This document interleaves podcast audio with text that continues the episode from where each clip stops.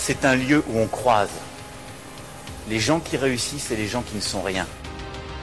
Et donc voilà, moi je suis avec les gens, on est heureux et tout va bien. On met un pognon de dingue dans des, dans des minima sociaux, les gens ils sont quand même pauvres. On n'en sort pas. Eh bien c'est simple, on a tout misé sur l'esprit start-up. Je crois qu'on a besoin d'un peu d'égalité, d'un peu de liberté, parce que c'est quoi la devise française? Liberté, égalité, fraternité. Eh ben, banco, voilà. Nous, c'est ça ce qu'on va essayer de faire. Top Bienvenue dans ce nouvel épisode de La République inaltérable avec Alexis Poulain. Bonjour Alexis. Salut Antoine. Alors, euh, comment ça va ce matin? Euh, Pas trop. euh, tu as bien dormi quand même, malgré euh, ce, suspense euh, insoutenable? Écoute, comme la majorité des Français, j'ai passé une nuit quasi blanche à attendre l'annonce de ce remaniement pour apprendre ce matin que ce serait pas avant euh, vendredi prochain, au plus tôt. Pour nos auditeurs, on enregistre, euh, on enregistre ça mercredi midi, euh, mais a priori, euh, d'ici la diffusion jeudi matin, il ne va pas s'être passé grand-chose. Dans la deuxième partie de l'émission, on écoutera ton entretien avec euh, Éric Andrieux, député au Parlement européen et président de la commission pesticides.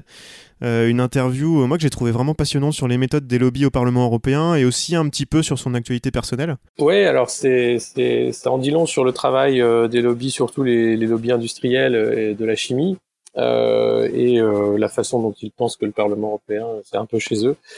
Et, euh, et aussi, euh, ça pose des questions sur les moyens de la force d'action de, de la puissance publique. Quand on sait que le budget euh, de recherche d'Amazon est, plus élevé que le budget de recherche de l'Union européenne cumulé, selon euh, les dires d'Éric Andrieux, que vous entendrez tout à l'heure. Ce sera en deuxième partie d'émission. Avant, on va parler un petit peu du remaniement, ou du non-remaniement. Et puis, euh, bah, c'est lié. La virée d'Emmanuel Macron euh, à Station F mardi. Euh, concernant le remaniement, on entend toujours euh, les responsables, en tout cas les porte-paroles du gouvernement et de La République En Marche, dire que bah, tout va bien, il n'y a pas de problème, on prend son temps, circuler, il n'y a rien à voir. Euh, Qu'est-ce que tu en penses? Circuler, il n'y a rien à voir, tempête dans un verre d'eau, tout ça? Ah, le coup de la tempête dans un verre d'eau, ça commence à être un peu éculier. Euh, comme je disais, le verre d'eau, il est, vide là, il y a plus d'eau, hein, tellement ça a bougé. Euh, non, c'est toujours avec En Marche euh, ce sentiment de euh, la communication peut arranger les choses.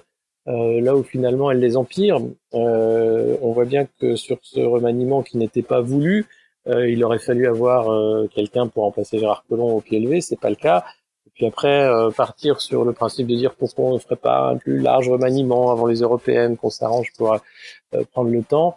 Euh, on voit bien que là, euh, Emmanuel Macron n'est plus le maître des, horlo- des horloges qu'il a prétendu être, qu'il a du mal à tenir sa majorité, ça commence à aller un peu dans tous les sens, et surtout qu'il n'est plus euh, une force d'attraction comme il a pu l'être durant la campagne présidentielle et, celle des législatives, puisqu'apparemment, nombreux sont ceux qui, refusent de rejoindre le gouvernement. La communication de la République en marche, c'est euh, c'est de dire que ça n'intéresse pas les Français, euh, bah, comme à l'époque de l'affaire Benalla, ça, ça commence à ressortir les mêmes discours.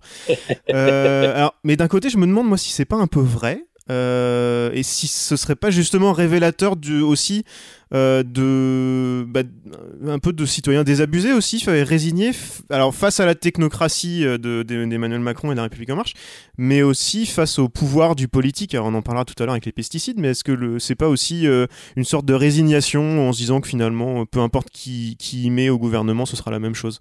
Oui, puisque de toute façon, il a annoncé que c'est pas parce qu'il faisait un remaniement qu'il changeait de politique. Il n'y aura pas de virage politique. Donc effectivement, euh, on peut, on peut globalement s'en foutre hein, quand on est français moyen, surtout quand on ne connaît déjà pas euh, les trois quarts des ministres qui sont en poste. Enfin, il faut pas se leurrer. Euh, les ministres, euh, depuis qu'Emmanuel Macron est arrivé au pouvoir, il y avait deux ministres emblématiques, euh, Nicolas Hulot et Gérard Collomb, qui étaient, je pense, les plus connus du grand public. Ils ont disparu. Maintenant, allez demander, euh, faites un micro-trottoir et demandez, vous pouvez me citer cinq ministres du gouvernement d'Édouard Philippe. Ils vont dire c'est qui Édouard Philippe. Puis ensuite, ils vont, ils vont sortir des noms qui sont pas du tout euh, les bons, j'imagine. Euh, donc, il y a, il y a une lassitude. Il y a aussi la volonté de qu'aucune tête ne dépasse. Euh, ça doit uniquement être celle de, de Jupiter. Et cette solitude-là se ressent dans l'exercice du pouvoir et dans la façon dont il a du mal à, s'entourer aujourd'hui euh, et à attirer des talents, on va dire. Parce que c'est à la mode, ça, d'attirer les talents, les investisseurs, tout ça. Euh, et euh, et, et c'est une manœuvre de toute façon classique de politique politicienne. Il s'agit de faire plaisir à des courants, euh, à des factions, euh, soit dans la coalition, soit ailleurs. Euh, Et on met bien sûr à des postes de ministres des gens qui peuvent apporter des voix pour les échéances futures. Donc euh, c'est pas c'est pas effectivement quelque chose qui peut passionner. Mais il faut faire attention parce que derrière ça, il y a aussi la volonté de faire croire que les Français ne s'intéressent pas à la Constitution ni aux affaires du pays. Et il y a dans, dans, dans les petits papiers la réforme constitutionnelle hein, qui doit revenir en janvier, euh, qui est extrêmement dangereuse pour l'équilibre des pouvoirs. Euh, et euh, il faut pas oublier que aujourd'hui, euh, en Afrique, il y a beaucoup de militants de la cause des droits de l'homme, on va dire, mais au-delà de qui veulent une démocratie fonctionnelle dans les pays africains. Et ils militent pourquoi Ils militent d'abord pour un respect constitutionnel, c'est-à-dire il faut respecter la Constitution et arrêter de passer outre et de faire faire comme si elle n'existait pas. Donc il faut être vigilant parce que c'est l'absence d'État qui fait qu'on est malheureux. C'est pas l'absence de croissance ou le reste. Alors certes, ça aide, euh, mais il faut aussi euh, avoir un État fort et organisé euh, et respectueux euh, des institutions et de la Constitution pour que un pays fonctionne. Ouais, alors on va pas prendre de pronostics euh, ce matin, mais juste Libération, moi je trouvais ça assez drôle juste avant qu'on commence l'enregistrement. ouais. Libération nous dit que Christophe Castaner pourrait bien être le prochain ouais. ministre de l'Intérieur à la place de Gérard Collomb. Euh, ça fait un moment qu'on nous parle de Aurore Berger à la culture. Qu'est-ce qu'est-ce que ça t'inspire? Qu'est-ce que ça m'inspire? Ça m'inspire, euh, vous savez, on a, on a eu comme ministre David Douillet, Nadine Morano. Ce sera pas la première fois qu'on a des incompétents à des postes ministériels. Euh, c'est la République, hein, ça permet de, de, faire des choses comme ça. Euh, ça prouve aussi que l'administration fonctionne bien sans un ministre. C'est, comme je vous le disais, c'est surtout un poste euh, politique qui est là pour dire quelque chose à un courant, euh, à des électeurs, etc. Euh, et puis après, on peut aussi apprendre, on peut devenir bon. Hein. Il n'y a pas, a pas de, a pas de souci. Mais euh, la France a peur. La France a peur. Voilà, on attend les noms de vendredi. Euh, et il y aura évidemment des déçus. J'espère que Jean-Vincent Placé sera en bonne place. On ne sait jamais. On, moi, j'ai encore mis un billet sur lui. Hein. Je, je lâche pas l'affaire. Et puis pour les autres, ben on verra. Mais euh, c'est pas nouveau euh, cette façon de nommer comme ça euh, des, des, des, petits barons une cour. Et c'est pas c'est pas inquiétant non plus. Enfin voilà, ça, ça va arriver. Mais on ne s'inquiète pas, l'administration n'a pas besoin d'un ministre pour tourner. On en parlera la semaine prochaine avec un spécialiste de l'humour dans la Macronie notamment. Alors on, espère avoir une, liste qui permet de, discuter de tout ça avec lui. On verra ça la semaine prochaine. Tu parlais d'Emmanuel Macron qui ne serait plus le maître des horloges.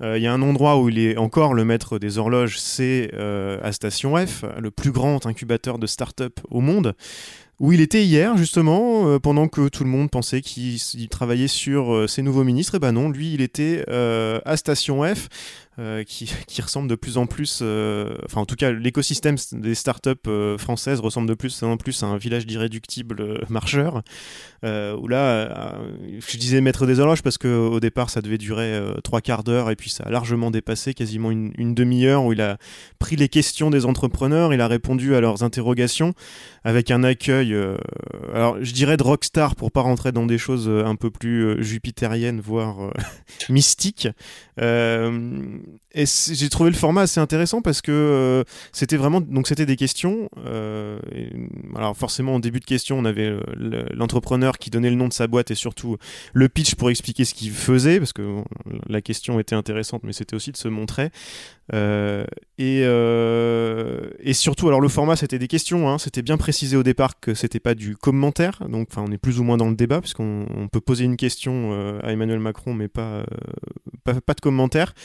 Et ça a été une session de doléances où les entrepreneurs ont eu, donc sont venus un, peu se plaindre aussi sur certains sujets et ont été traités très différemment de, des horticulteurs ou des retraités de ces dernières semaines, euh, où là ils ont été traités avec beaucoup plus de, déférence par Emmanuel Macron. Euh, on cajole les winners, c'est un peu ça. Euh, et notamment, j'ai pris quelques notes hein, de, ce, que j'ai trouvé assez intéressant. Euh, notamment au moment où euh, voilà c'était vraiment c'était vraiment session de doléances et, euh, à un moment Macron commence à dire à l'entrepreneuse bon bah très bien et puis on, va s'occuper de votre cas c'est ça il y avait paraît-il 2000 start et, et, il a dit à un moment il faudrait qu'à chaque fois que je prends ce type d'engagement quelqu'un de mes équipes ou des équipes de Mounir se glisse dans la salle pour venir voir donc Mounir c'est Mounir Majoubi le secrétaire d'État au numérique parce que sinon je me connais je vais faire des promesses elles ne seront pas tenues enfin dans le sens, voilà, mes, mes équipes ne vont ouais. pas me le rappeler, ou voilà, il y a quel, quelqu'un qui va faire en sorte que mes promesses ne seront pas tenues. On peut faire confiance à personne. Hein. Il hein. y, a, y, a, un passage, imagine Emmanuel, Emmanuel, Macron en train de, de, joindre les mains comme dans une prière, Vraiment, hein. c'est vraiment ça l'image. Je Ouais. sais pas si tu as vu la photo, elle a tourné un petit peu sur Twitter. euh, où il disait, avec toutes ces pauses et ce, ce ton, un peu comme dans ses, dans ses meetings, là, euh, où j'ai j'ai noté, il disait Moi, je fais un pari. C'est que si on s'y prend bien collectivement et qu'on est tous responsables, la France est un des pays de l'intelligence et du deep tech. Dans les 5-10 prochaines années, j'en suis sûr. Et là, et là, tonnerre d'applaudissements. Tu vois la directrice de la French Tech derrière qui, euh, qui dodeline de la tête en applaudissant. Et je dis, et j'entendais, tu vois, j'entendais les amen derrière. Tu vois, c'était vraiment ça. tu t'imagines les, scènes. C'est bon. Et, euh, et- et ça a été ça un petit peu, un petit peu tout le long. euh, mais a- après, le, le discours d'Emmanuel Macron était assez intéressant. euh, J'ai trouvé par moment. Alors, c'est très technique, il connaît ses dossiers, hein, il n'y a pas de problème. Euh, voilà, ça a parlé notamment des données personnelles ou sujet, très important du moment où le matin Mounir Majoubi nous explique qu'on est responsable de nos données et qu'il faut faire, faut faire attention à ce qu'on ce qu'on donne aux, aux GAFA. Macron qui sur scène lui explique que il veut ouvrir les données notamment des administrations et que mais qu'il faut faire attention, il faut faire ça lentement, voilà, ça il essaye de, de calmer un petit peu tout le monde. Bah, euh, c'est une loi de 2000. Enfin, atten- attention, c'est la loi Le Maire, Axel Le Maire, hein, euh, sur la République numérique, euh, qui date de 2016 et elle, est- elle est entrée en fonction lundi. Donc l'ouverture des données, elle est, elle est actée par défaut. Ouais, ouais, mais là il, ça parlait de données euh, de santé, de choses ouais. comme ça. euh, ouais, mais ça va venir un peu plus bah, tard. Bon, ça c'est un, un reste. euh, Mais ce qui, ce qui y avait de, de marquant aussi, moi j'étais en, en plateau avec euh, Sophie Dravinel, une journaliste du, du Figaro, qui y était elle, euh, et qui m'a dit il n'y avait pas du tout 2000 personnes, hein, il y avait 300, 400 personnes à tout casser dans, le, dans le, le, le, le hall géant de la station F, donc c'est pas non plus euh, euh, un raz-de-marée euh, des entrepreneurs. Non, non, non, hein. non, non. Et, et bon, pareil. et alors, il y, y a deux choses moi que j'ai retenues qui m'ont vraiment, qui m'ont vraiment marqué. C'est euh, alors déjà beaucoup de, beaucoup de jeux. Euh, c'est lui qui fait tout et j'ai besoin des investisseurs et je vais vous aider et je voilà.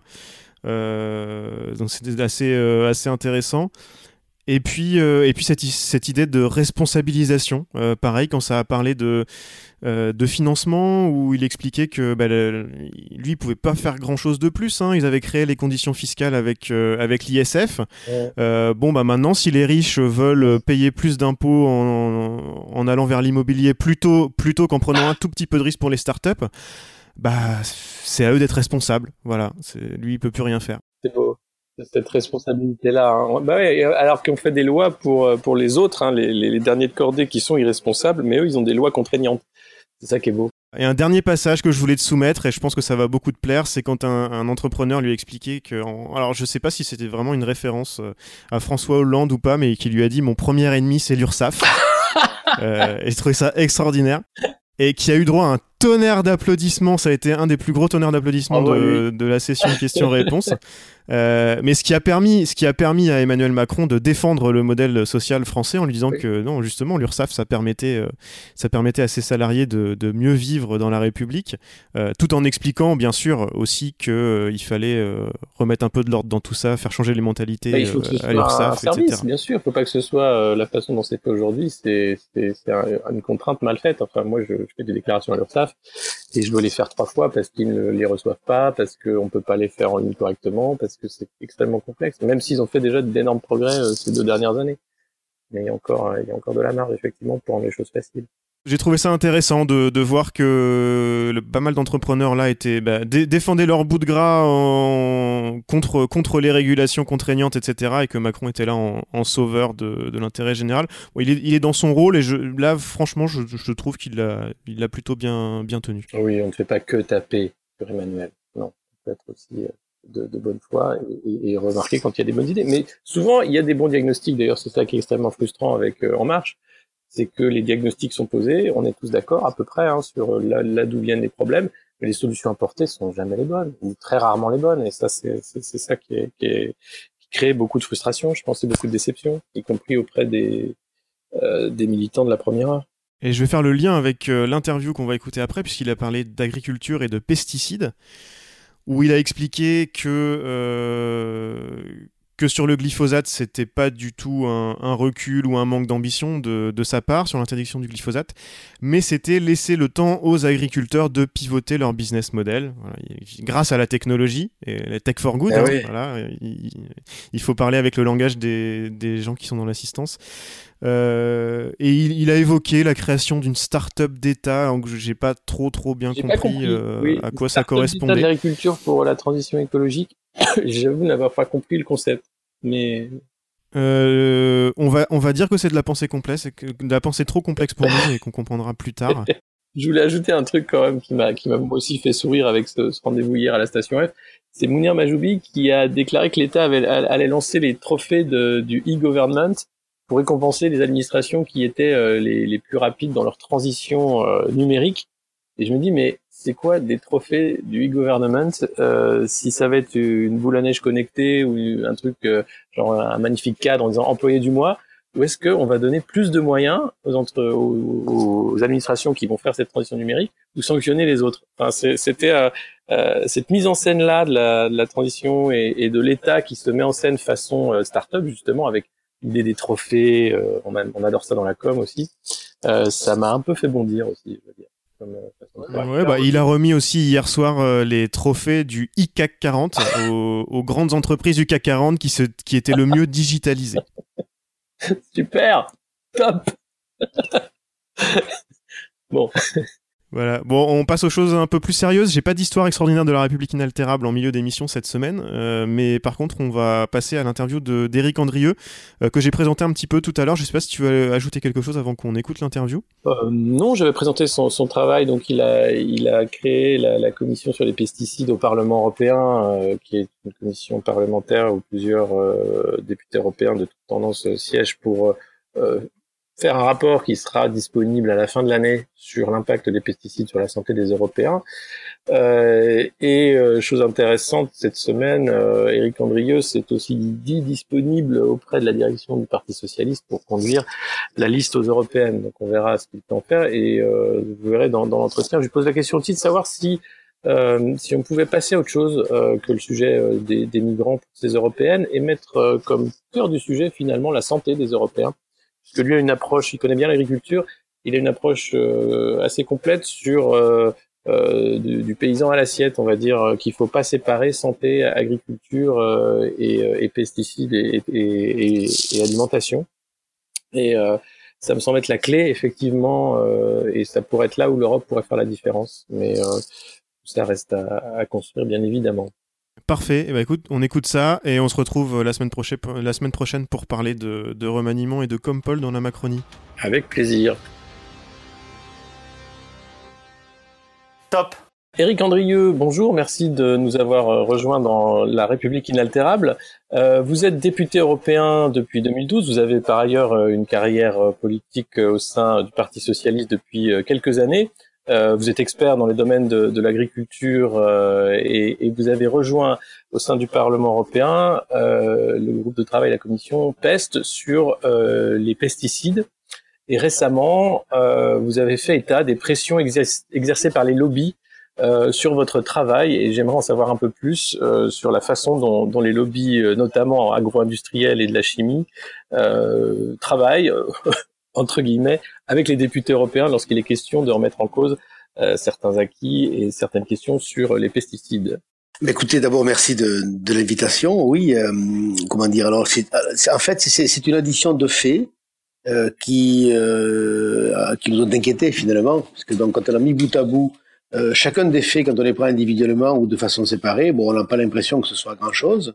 Mais quand on les met bout à bout, on ne peut pas ne pas s'interroger finalement sur le sur le fait qu'il y a qu'il y a un lien entre tous ces, ces, ces événements. Et c'est vrai que ça ça a commencé donc quand on a mis lorsque nous avons mis en œuvre la, la, la commission pesticides, d'ailleurs que je préside, hein, euh, effectivement déjà donc euh, un lobby je dirais industriel hein, de, de l'agrochimie avait et c'était clair c'était clairement identifié donc c'était des, des lobbyistes de, de, du groupe Monsanto avait projeté sur les murs du Parlement européen euh, donc avec un de, de rétroprojecteur géant, donc des grandes des grandes images pour euh, révéler que euh, cette fameuse cette fameuse molécule du glyphosate n'était pas potentiellement cancérigène. Et donc, à partir de là, donc, moi, j'avais saisi le président du Parlement en, en, révélant effectivement que ces pratiques étaient inacceptables.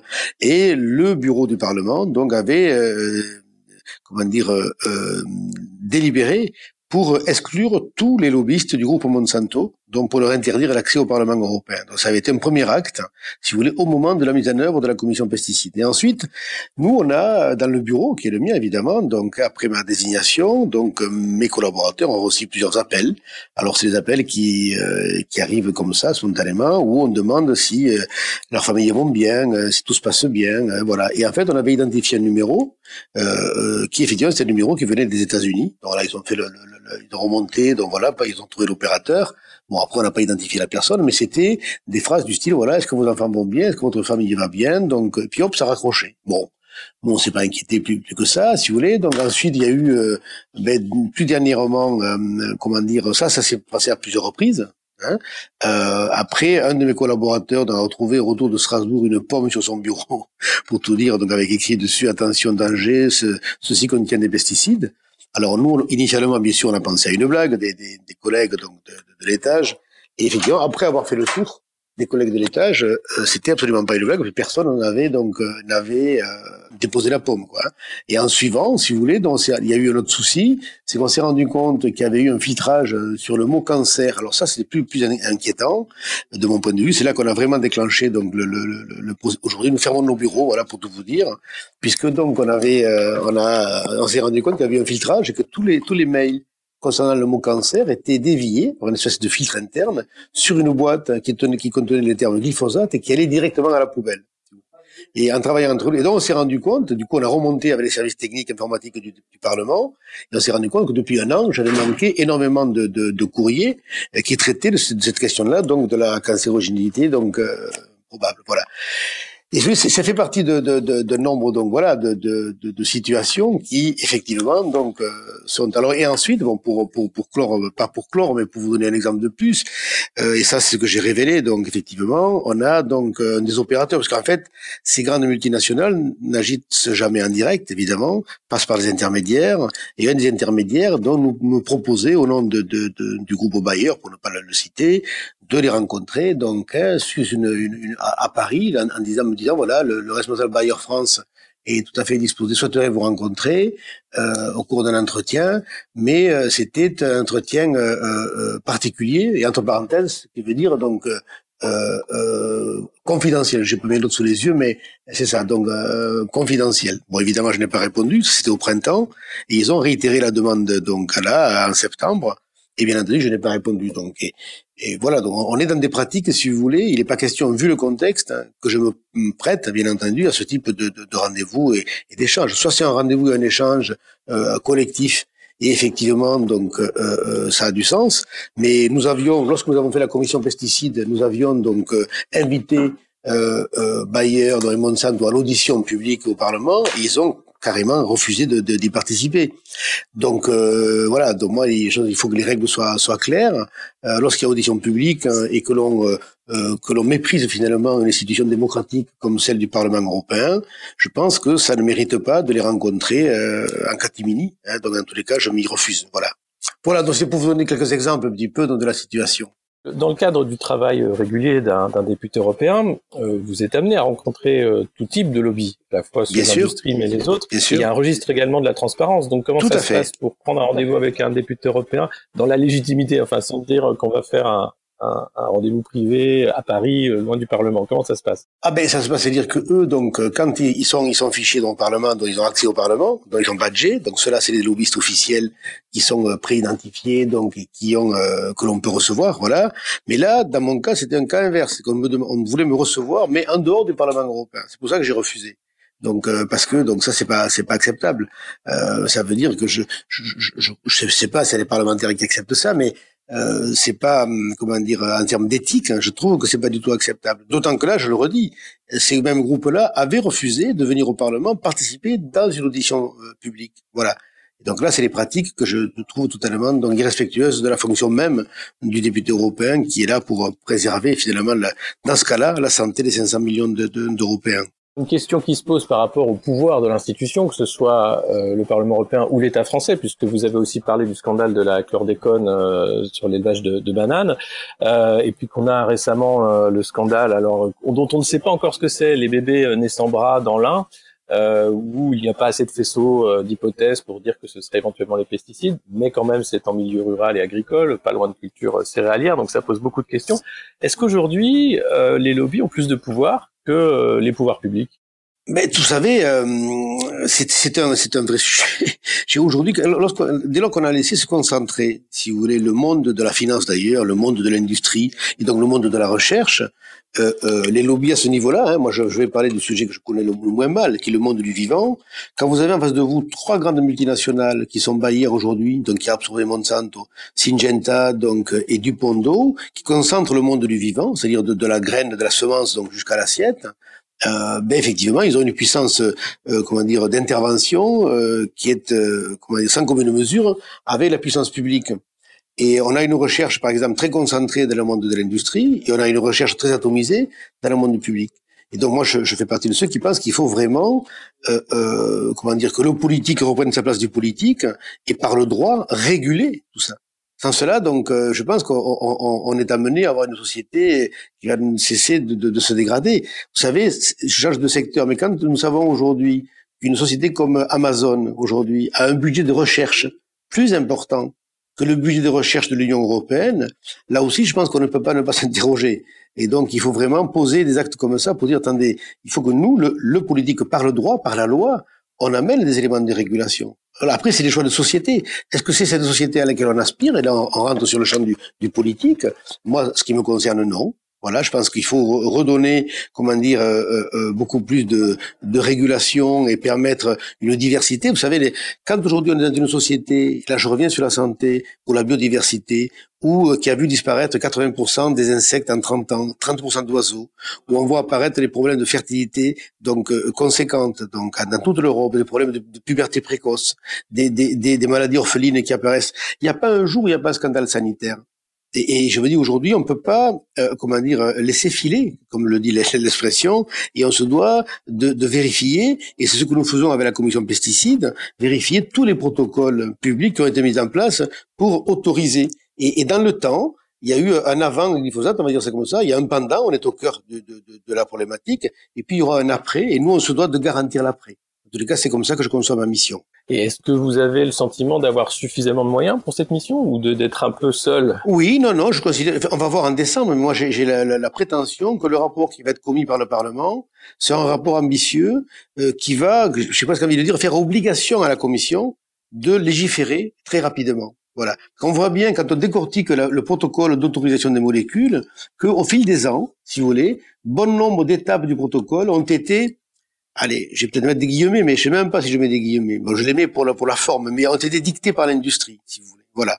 Et que donc là, je crois qu'il y a des moments où, vous le verrez dans le rapport, hein, on a étape par étape. Là, je crois qu'il faut revenir à, à, à, des éléments beaucoup plus, euh, beaucoup plus respectueux, je dirais, de la, de l'enjeu qui est celui de la santé humaine. Voilà on peut pas, au nom de la financiarisation, tout permettre. Voilà, c'est ça le, le, sujet qui nous anime aujourd'hui. Bah, surtout celui de, de, la santé. Enfin, on voit bien que les choses ne vont pas assez vite euh, dans le terme de, de, de, la lutte contre le réchauffement climatique. Et, euh, et une des grandes aspirations quand même des populations européennes, c'est d'avoir euh, de, la bouffe propre dans l'assiette et, et, un air respirable. Donc. Exactement. Mais je crois que l'enjeu, l'enjeu du développement durable, c'est-à-dire qu'on traite d'économie évidemment, mais je crois qu'on peut pas dissocier l'économie à la fois du social et de l'environnemental. Et ces trois pieds, je pense, doivent animer notre façon de, de, de, de faire politique finalement au sein du, du, du, du de, comment dire, de la, du, du faire société, donc, hein, et, euh, et du vivre ensemble, quoi. Et je crois que c'est une grande part de notre responsabilité qui est, qui est en jeu aujourd'hui. En tous les cas, je le vis comme tel, et c'est le sens de mon engagement, tout simplement. Justement, alors à propos de cet engagement, vous avez fait état de, de votre disponibilité euh, auprès du Parti socialiste pour conduire la liste aux élections européennes. Est-ce que vous pensez, euh, si vous aviez cette investiture, que vous seriez en capacité de mettre ce sujet-là euh, de l'écologie, euh, de la lutte contre les lobbies de l'agrochimie au cœur de la campagne européenne? Écoutez, oui, je ne sais pas quelle sera ma place sur la liste. Hein. J'ai dit hier effectivement que j'étais disponible, qu'il y a un défi majeur Euh, déjà dans les textes que nous avons produits au sein du Parti socialiste, les choses sont assez claires et on a, je crois, euh, euh, reposé l'enjeu de l'Union à l'échelle intercontinentale. C'est un sujet majeur je pense que il faut savoir si on souhaite donner à l'Union européenne, comment dire, au continent européen, pour le moins, un rôle de continent d'équilibre à l'échelle mondiale, ce qu'il n'a pas aujourd'hui. Il faut s'en donner les moyens, ce qui va obliger peut-être à, mettre en place des pouvoirs régaliens au niveau communautaire, mais je crois qu'on peut plus euh, transiger avec ces questions-là. Et la question de la santé humaine, dire refaire le lien entre l'agriculture, l'aliment et la santé, aussi également, et ce sont dans les documents écrits. Et j'ai bon espoir, enfin j'ai bon espoir comme c'est écrit, c'est un engagement, hein, que ça va être effectivement au cœur de la campagne, parce que on a trop isolé. C'est au nom de, là aussi de la financiarisation, euh, comment dire, le secteur de la production du secteur de la consommation. Et donc on a isolé l'agriculture, euh, finalement, c'est paradoxal, mais du, du, du et l'aliment de, de la santé. Et je pense qu'il est d'une impérieuse nécessité de refaire le lien pour que les citoyens comprennent finalement ce qui est en train de se passer. Voilà. Et donc dans cette campagne-là, oui, moi j'espère donc d'abord en, en, être, ce que j'ai dit hier, je dis si on peut amener une valeur ajoutée pour, euh, euh, comment dire, gagner du terrain sur la citoyenneté européenne, par la conscientisation des enjeux comme celui-ci. Donc je pense qu'effectivement, je suis euh, prêt à mener voilà la lutte et le combat, euh, quelle que soit ma place d'ailleurs hein, sur, le, sur la liste, pour, euh, pour sensibiliser les 500 millions de citoyens européens. Ça c'est évident. Et est-ce qu'il n'y a pas aussi euh, de, de, votre côté aussi un, un travail euh, de dialogue important avec les acteurs de la filière agricole Bien pour sûr. les désintoxiquer un peu de cette agriculture intensive et... Ben, ça, ça, évolue. Sincèrement, vous savez, depuis deux ans hein, qu'on est sur ce sujet. Bon, moi, j'ai pas eu que des réunions faciles, pour tout vous dire, parce que je suis m'occupe de l'agriculture, voilà. Mais je pense qu'il faut pas lâcher. Moi, je, je ne suis pas un, un représentant d'un syndicat agricole, quel qu'il soit d'ailleurs, et je suis un député européen. Et je peux entendre que les syndicats s'occupent de l'agriculture de court terme, de court terme, c'est Mais nous, on se doit, dans notre responsabilité, avoir une vision à moyen et long terme. Et ce qui se passe actuellement, de mon point de vue, est très dangereux pour l'avenir de l'agriculture, d'ailleurs du modèle agricole français et européen. Et que si on veut que ce système-là perdure, on doit revenir à, j'allais dire à juste raison, c'est-à-dire à, une agriculture familiale respectueuse du territoire, de l'économie territoriale, de l'emploi, de la qualité alimentaire, de l'impact sur l'environnement. Très bien, mais merci beaucoup euh, Eric Andrieux. On attendra le rapport voilà. euh, avec impatience. Merci, merci à vous. À vous. C'était La République inaltérable avec Alexis Poulain, une balado-diffusion du monde moderne sur une idée presque originale d'Antoine Gouritin. Retrouvez les épisodes précédents dans votre application de podcast favorite, sur Spotify et sur lemondemoderne.media. Suivez Alexis sur Twitter, poulain2012, et rendez-vous la semaine prochaine pour un nouvel épisode.